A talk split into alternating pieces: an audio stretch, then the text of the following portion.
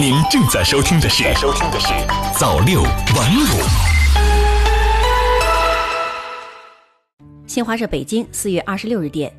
固体废物污染环境防治法修订草案三审稿二十六日提请十三届全国人大常委会第十七次会议审议。修订草案三审稿明确，医疗废物按照国家危险废物名录管理，县级以上地方人民政府应当加强医疗废物集中处置能力建设。央视网消息，四月二十六日，国务院联防联控机制就加强医疗防控物资出口质量监管工作情况举行发布会。发布会上，有记者问道：“曾有媒体报道中国口罩生产厂家相互压价致口罩贱卖。”也有外媒报道，中国口罩被以高达数倍价格卖到国外，是否属实？对此，商务部外贸司司长李兴前回应称，个别报道不客观、不准确。中新网四月二十六日电，据财政部网站消息，财政部、税务总局日前发布关于延续实施普惠金融有关税收优惠政策的公告。公告指出。对此前下发的部分通知中规定，于二零一九年十二月三十一日执行到期的税收优惠政策，实施期限延长至二零二三年十二月三十一日。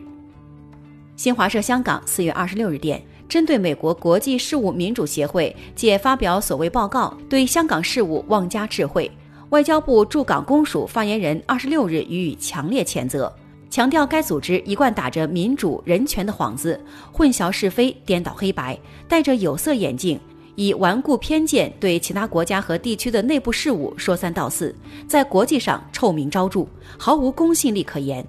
如今借发表所谓报告再次插手香港事务，在其劣迹斑斑的记录上又添新章。发言人指出，该所谓报告肆意歪曲修理风波的是非曲直。对无法无天、泯灭人性的极端暴力美化粉饰，却对隐忍克制、正当执法的香港警察横加指责，将反对派和极端分子挑起冲突、诉诸暴力、蓝炒社会的违法犯罪行径包装成争取民主，避而不谈极端暴力行径严重破坏法治秩序、严重冲击“一国两制”原则的本质，却恶意诋毁中央和特区政府捍卫法治、维护“一国两制”底线的正义之举。更有甚者，该组织嫌自己祸害香港不够，还公然鼓动其他国家联手干预香港事务，利用所谓《香港人权与民主法案》等手段制裁香港，其行可比，其心可诛。发言人表示，正是以这类组织为代表的外国干预势力，长期勾结香港反中乱港分子，插手香港事务，颠倒黑白，挑动对抗，才种下了香港法治不彰、社会不宁、局势不稳的恶果。包括香港同胞在内的全体中国人民谴责他们、声讨他们，他们必将为自己的恶行付出代价。央视网四月二十六日电，作为我国火星探测数据接收的关键设备，由国家天文台负责建设的七十米天线，二十五日在天津武清成功进行了反射体的整体吊装。该项目建成后，将成为亚洲最大的单口径全可动天线，为我国深空探测提供了坚实基础。中新网绥芬河四月二十六日电，目前绥芬河市按照中风险地区管理，全程划定为重点管控区，严格实行九严一保管控措施。室内人员单独设置室内码，限制离开本市出行。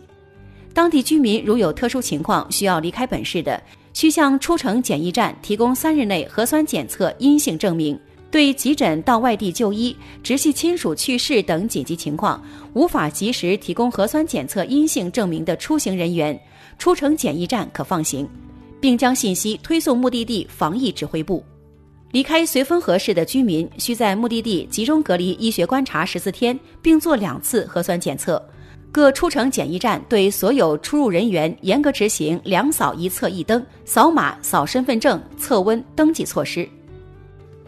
北京日报四月二十六日讯，北京市交管局发布的下周交通预报显示，五一假期中，北京远郊和市区部分公园将成为出游热点。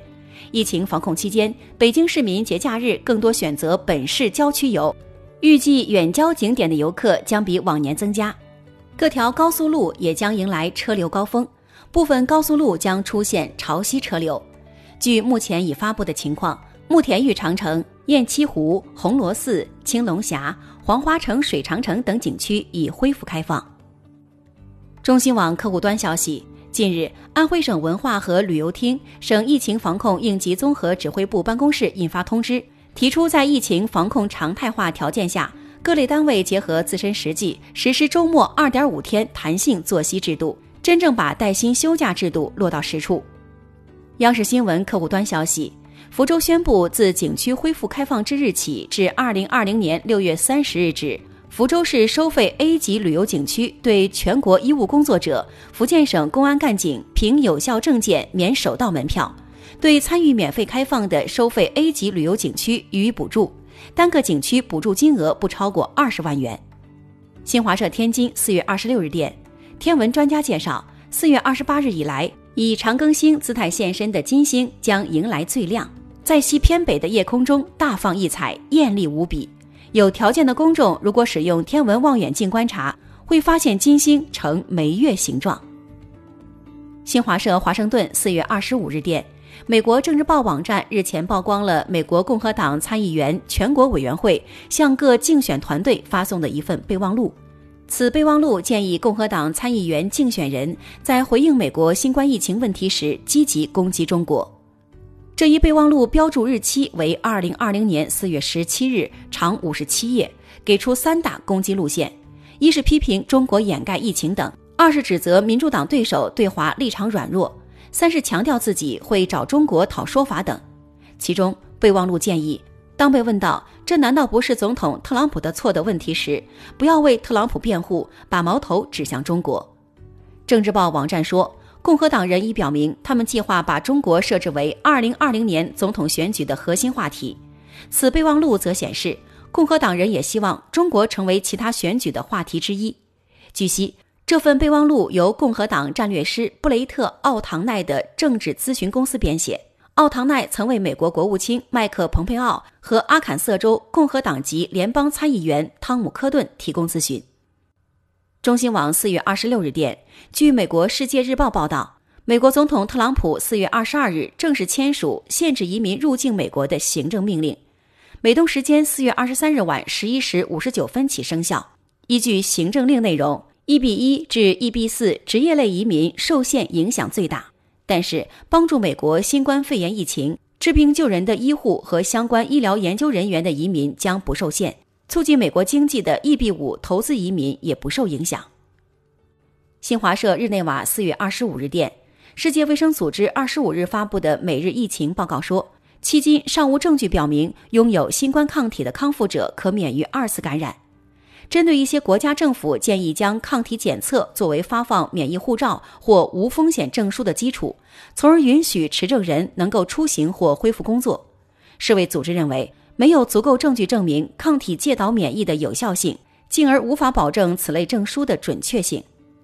世卫组织警告，那些检测显示拥有抗体的人们，也许自认为可免于二次感染，进而忽略公共卫生建议。因此，使用此类证书可能增加病毒继续传播的风险。新华社布加勒斯特四月二十五日电，综合新华社驻欧洲地区记者报道。欧洲各国官方二十五日报告的新冠疫情统计显示，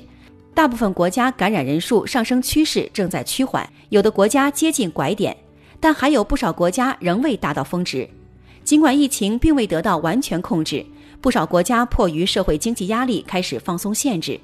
医学专家呼吁，放松限制不等于完全放弃限制。早六晚五。新华媒体创意工厂诚意出品。